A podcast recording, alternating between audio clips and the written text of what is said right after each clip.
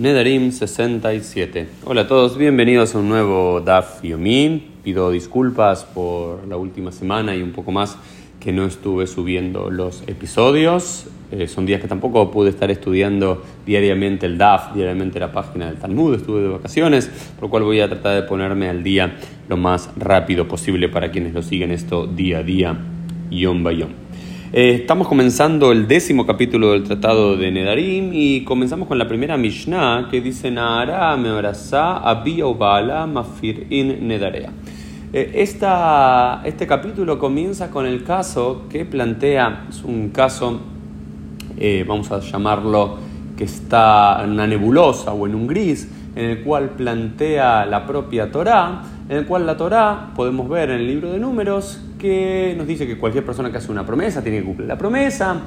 Por los me encuentran formas de eso que no pasa en la realidad, pero también se nos dice que en el caso de una mujer, como estaba cuando una mujer era menor de edad y estaba en la potestad del padre, el padre podía anular, Leafir podía anular su promesa, y cuando estaba bajo la potestad de su marido, era una Isha, estaba bajo la potestad de su marido, eh, su marido podía anular la promesa. Ahora, esos dos casos son claros. Pero la Mishnah, este capítulo comienza con un claro que qué pasa con una mujer ameorazá. Ameorazá es una mujer, vamos a llamarlo comprometida. Una mujer que ya se comprometió con un cierto joven, con un cierto hombre, pero que todavía no se casó. No es una nesúa, es una ameorazá.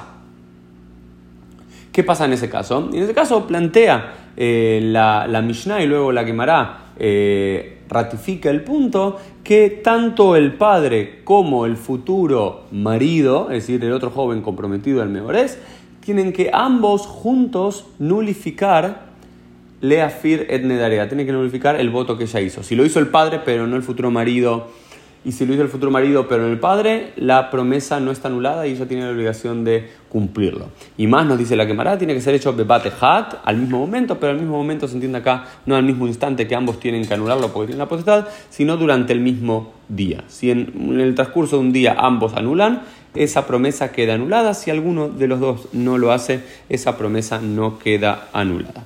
Esto fue un poco el DAF del día. Nos vemos Dios mediante en el día de mañana para seguir poniéndonos al día.